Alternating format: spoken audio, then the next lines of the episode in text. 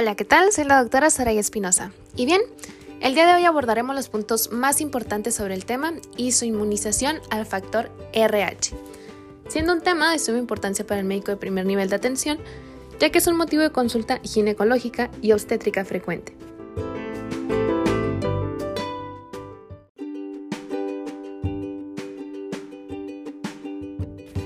Isoinmunización al factor RH. La isoinmunización al antígeno Rhesus, también conocido como factor RH, es un trastorno inmunológico que ocurre en las gestantes negativas al factor RH con un producto positivo a este. El sistema inmunológico materno es estimulado a producir anticuerpos contra el factor RH que cruzan la placenta y destruyen los eritrocitos fetales. Cuando un individuo negativo al factor RH es expuesto a este, resulta sensibilizado a un proceso que inicia con la producción de IgM por un periodo breve. Después, la producción de IgG capaz de cruzar la placenta. Entonces, el mecanismo que más probablemente explica esta exposición es la presencia de una fuga placentaria no detectada que permite el paso de los eritrocitos fetales a la circulación materna durante el embarazo.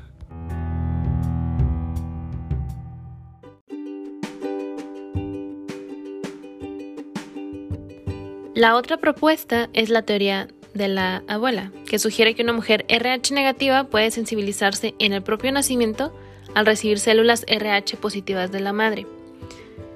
Eh, así viene en uno de los manuales de los que tienen más relevancia, así que yo no voy a discutir eso, pero mm, hay que analizarlo un poquito más. En general, se requieren dos exposiciones al antígeno RH para producir cualquier sensibilización, a menos que la primera exposición sea masiva.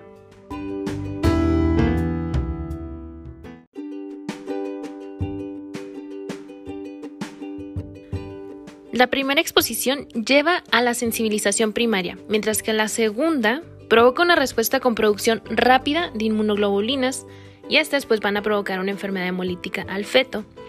Entonces, la mayoría de las sensibilizaciones ocurre durante el parto y los anticuerpos aparecen durante el posparto o siguiendo la exposición al antígeno en el siguiente embarazo. La severidad de la enfermedad aumenta con cada embarazo. Esto es bien importante que lo tengamos muy en cuenta y que lo preguntemos pues desde la primera consulta prenatal, ¿no? Todas las gestantes negativas al factor RH y que no se encuentren sensibilizadas deben recibir rutinariamente globulina inmune anti-RH a las 28 semanas de gestación en las 72 horas siguientes al parto de un producto RH positivo y en el momento en que se reconozca cualquier problema relacionado con hemorragia transplacentaria, como cual un aborto espontáneo o inducido, embarazo ectópico, hemorragias en el segundo o tercer trimestre, procedimientos invasivos como amniocentesis y biopsia de vellosidades coriónicas, traumatismo abdominal o una versión cefálica externa.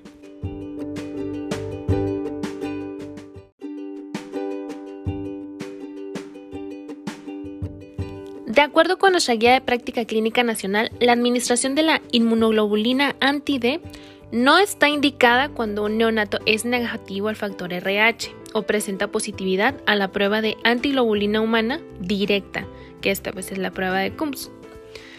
La detección de las hemorragias transplacentarias puede realizarse con la prueba de K-Lauer-Petke, basada en el hecho de que la hemoglobina adulta sale más rápidamente a través de la membrana celular en presencia de un ácido que la hemoglobina fetal.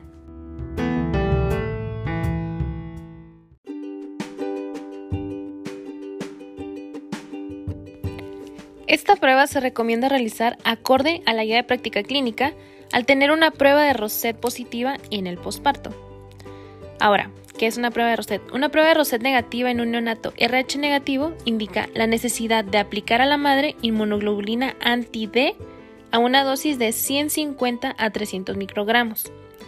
En caso de ser positiva, la dosis es de 10 microgramos por mililitro de sangre fetal, detectada por la prueba de Klein-Betke. Es necesario obtener una muestra de sangre materna en la primera consulta prenatal para la determinación del hemotipo y factor RH y detección de anticuerpos. Por favor, eso quédenselo súper grabado. Muy, muy importante. En el caso de las pacientes RH negativas con títulos positivos de anticuerpos anti-D, o sea que si están sensibilizadas, debe determinarse el estado del factor RH de la pareja.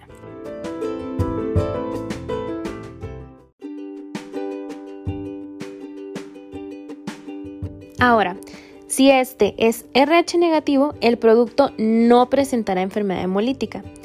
Si el padre es RH positivo, debe determinarse su genotipo y el estado ABO.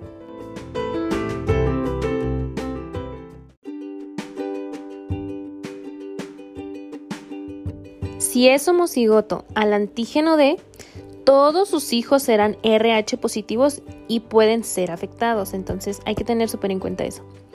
Ahora, en el dado caso de que si es heterocigoto, solo la mitad de sus hijos serán afectados. Si el estado antigénico y la cigosidad del padre no pueden determinarse, debe asumirse que es RH positivo.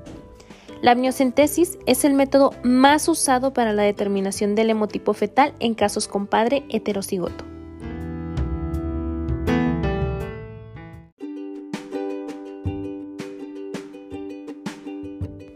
La examinación sonográfica sería de las pacientes con fetos en riesgo de enfermedad hemolítica puede ser útil en conjunto con la amniocentesis en la confirmación del bienestar fetal y la determinación del desarrollo de hidropesia fetal.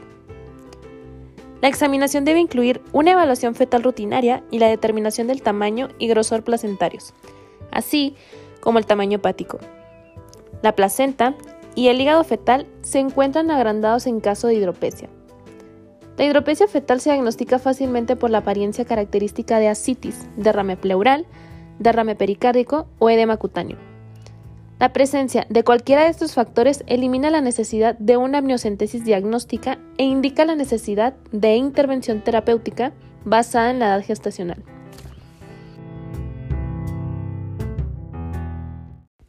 La evaluación con ultrasonido Doppler de la velocidad máxima en la arteria cerebral media fetal en centímetros sobre segundo es la herramienta más valiosa en la detección de la anemia fetal, aunque puede encontrarse resultados falsamente positivos después de la semana 35, por lo que puede indicarse la obtención de una espectrofotometría de líquido amniótico para la detección de pigmentos biliares.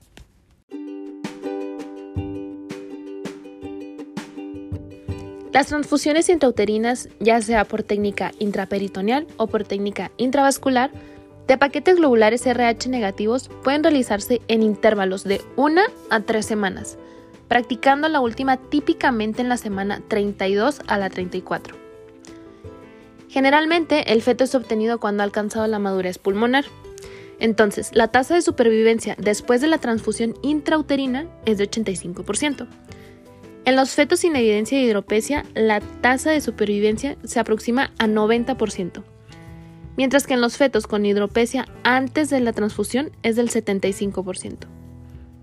La plasmaféresis materna puede ser útil, con resultados modestos, en casos de eritroblastosis severa cuando las transfusiones intrauterinas no han sido exitosas.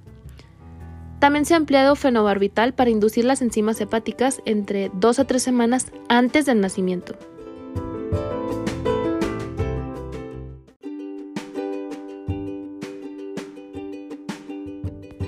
Si la meta es obtener un neonato de término, los riesgos de pérdida intrauterina, incluyendo las relacionadas con los procedimientos, deben de ser balanceados contra los riesgos de la prematuridad.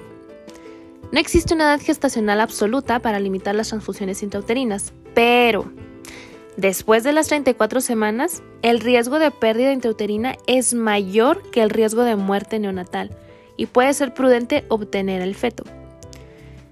Si se espera que esto ocurra antes de las 34 semanas o la amniocentesis indica un patrón pulmonar maduro, puede iniciarse un ciclo de betametasona mayor a 48 horas antes del nacimiento para favorecer la maduración pulmonar.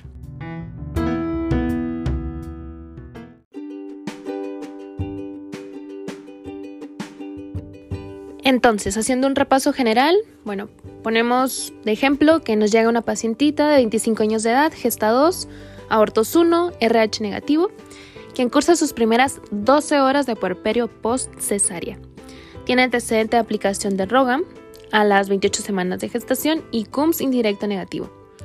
Recién nacido, RH positivo. Muy bien. Tenemos como definición que la isoinmunización materno-fetal consiste en la producción materna de anticuerpos hacia un antígeno de membrana de los eritrocitos fetales, ausente en la madre y por tanto de origen paterno, como respuesta a una sensibilización previa.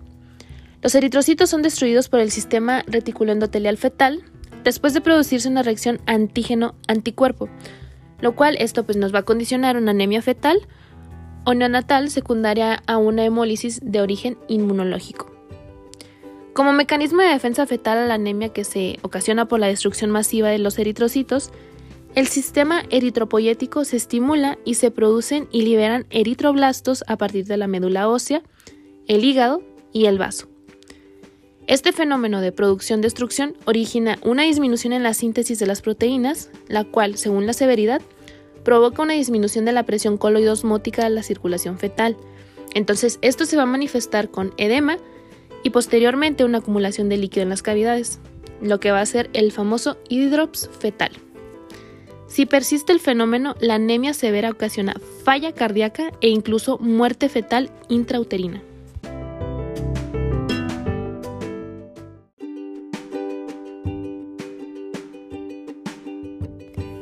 Hablemos ahora rápidamente de las causas de isoinmunización. La isoinmunización se produce por un episodio de sensibilización previo, como la hemorragia fetomaterna durante el parto o preparto, y se considera que se produciría una isoinmunización de 17% en las gestantes RH negativo con feto RH positivo, en ausencia de administración de gamma globulina. Transfusión de sangre y hemoderivados, intercambio de agujas o productos contaminados con sangre o un trasplante de órganos.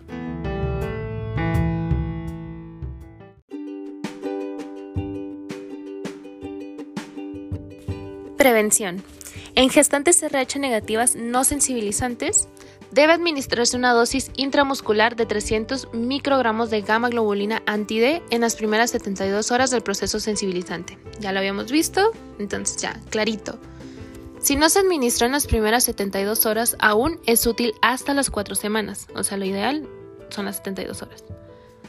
Esta dosis es capaz de proteger hemorragias fetomaternas hasta de 30 mililitros.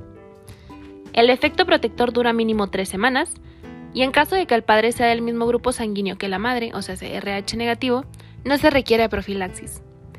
Está contraindicada la profilaxis en mujeres con detección de anticuerpos positiva, o sea, un CUMS indirecto positivo, Posterior a la administración de gamoglobulina, por aumento en la tasa de falsos positivos, no se recomienda realizar CUMS indirecto en el transcurso de un mes.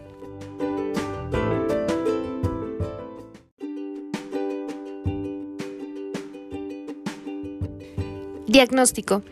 En el control prenatal, la determinación del grupo sanguíneo y RH es básica. La detección de una madre con RH negativo debe alertar al clínico para descartar un fenómeno de sensibilización en ella mediante CUMS indirecto. Recordemos que el CUMS indirecto es una prueba utilizada para determinar el grado de inmunización en la paciente RH negativa mediante la medición de la titulación de antiglobulina humana el cual debe determinarse en la primera consulta prenatal y repetirse en la semana 28. Esto es pregunta de examen sí o sí. Se considera a nivel crítico aquel valor de titulación del COMS indirecto, en el que aumenta el riesgo de hidrops fetal. Este puede variar tanto como una titulación 1 a 8 o en una de 1 a 32 por lo que toda paciente con estos valores se le deberá dar seguimiento estrecho para descartar anemia fetal mediante flujometría Doppler, valorando el pico sistólico máximo en la arteria cerebral media fetal.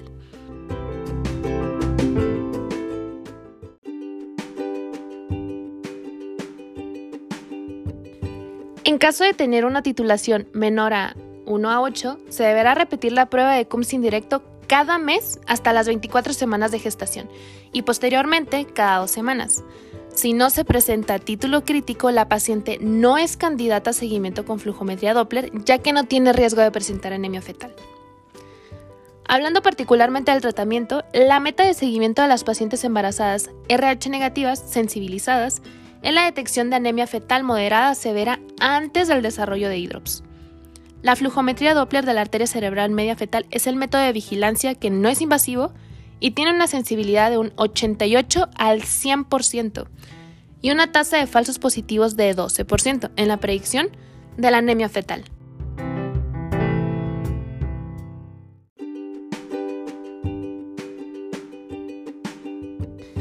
Está indicado hacer la medición seriada cada una a dos semanas a partir de las 18 semanas de gestación hasta la semana 35 del pico sistólico máximo de la arteria cerebral media fetal. Existen tablas de valores normales de la flujometría Doppler que dependen de la edad gestacional, esas ya las tenemos que revisar aparte.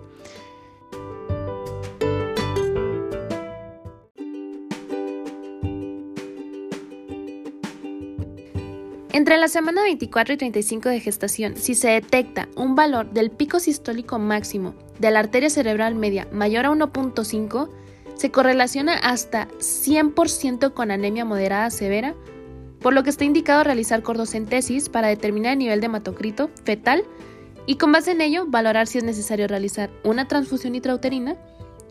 Y esto pues para efectuar en caso de hematocrito fetal menor al 30% o menor a dos desviaciones estándar de valor de hemoglobina fetal para la edad gestacional.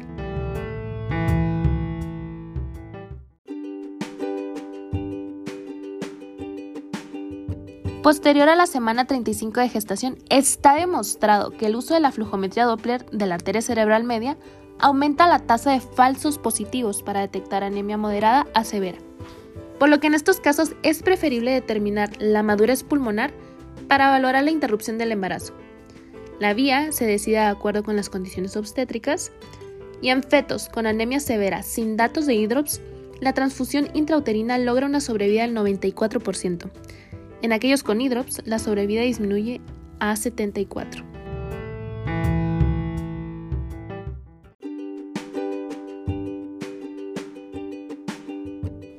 Me gustaría también que viéramos un cuadrito de la clasificación de la isoinmunización al factor RH por etapas. Entonces son cinco etapas principalmente, teniendo en la etapa número uno una madre negativa al factor RH no sensibilizada.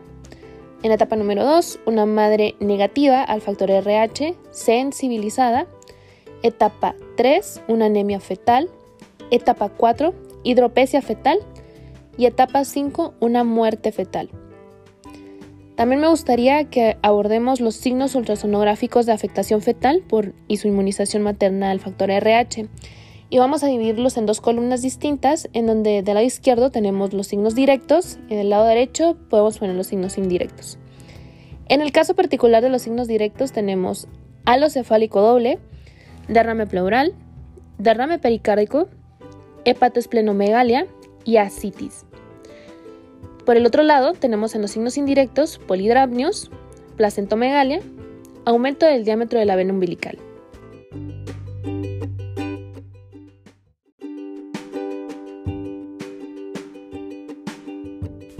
Conclusión. En la paciente sensibilizada, el diagnóstico temprano de anemia fetal es el objetivo. En la actualidad, la velocidad pico de la arteria cerebral media representa el método diagnóstico recomendado.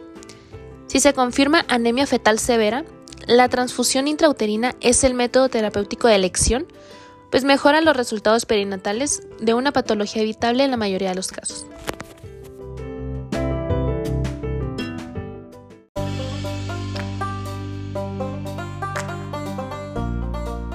Pasemos a nuestras preguntas, son tres, son bastante sencillas. La primera nos menciona, ¿cuándo se debe solicitar en mujeres embarazadas RH negativo un CUMS indirecto y cada cuánto tiempo se realiza? La respuesta es en la primera consulta prenatal y se repite en la semana 28 de la gestación. Nuestra segunda pregunta, ¿a partir de qué titulación de CUMS indirecto está indicado realizar vigilancia estrecha con Doppler de la arteria cerebral media? La respuesta es una titulación igual o mayor a 1 a 8. Y nuestra tercera pregunta, ¿cuándo se debe aplicar gamma globulina anti-D en pacientes RH negativos no sensibilizadas? La respuesta es, lo ideal es aplicarla en las 72 horas posteriores al evento de sensibilizante, ya sea aborto, parto, cesárea, y aún es útil hasta las 4 semanas.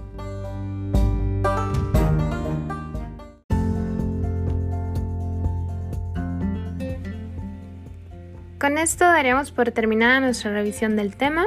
Espero les sea de mucha ayuda. Recordemos que donde quiera que se ama el arte de la medicina, se ama también a la humanidad. Platón. Nos vemos en el siguiente episodio.